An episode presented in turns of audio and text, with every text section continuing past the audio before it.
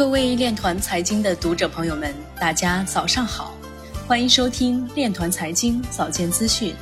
今天是二零二一年四月十二号，农历三月初一。首先，让我们聚焦今日财经。美国最大的金融刊物之一《巴伦周刊》在头版展示了比特币图形。瑞波币持续上涨，可能表明与美国证券交易委员会的谈判取得进展。火币之夜联谊酒会顺利举行，NFT 慈善拍卖筹得超过三十万美金的善款。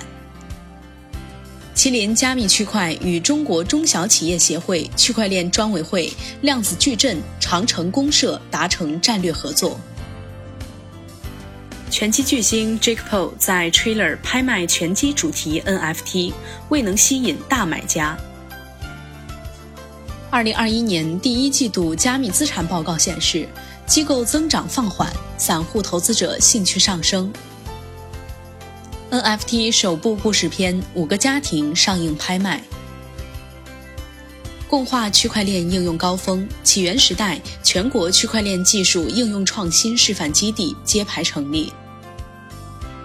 美国证券交易委员会专员表示：“我们已经错过了禁止比特币的时间点。”北大法学博士、中央财经大学教授邓建鹏表示：“重塑监管思维，让法治成为提升中国 DeFi 项目竞争力的基石。”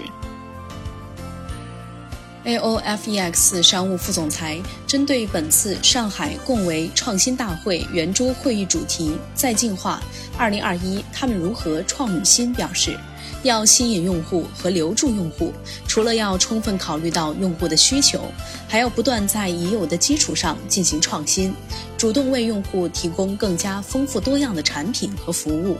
从需求的角度讲，现货市场目前更看重的是选币的眼光和对市场热点的反应速度。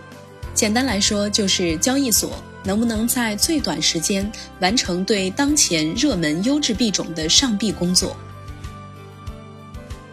以上就是今天链团财经早间资讯的全部内容，感谢您的收听，我们明天再见。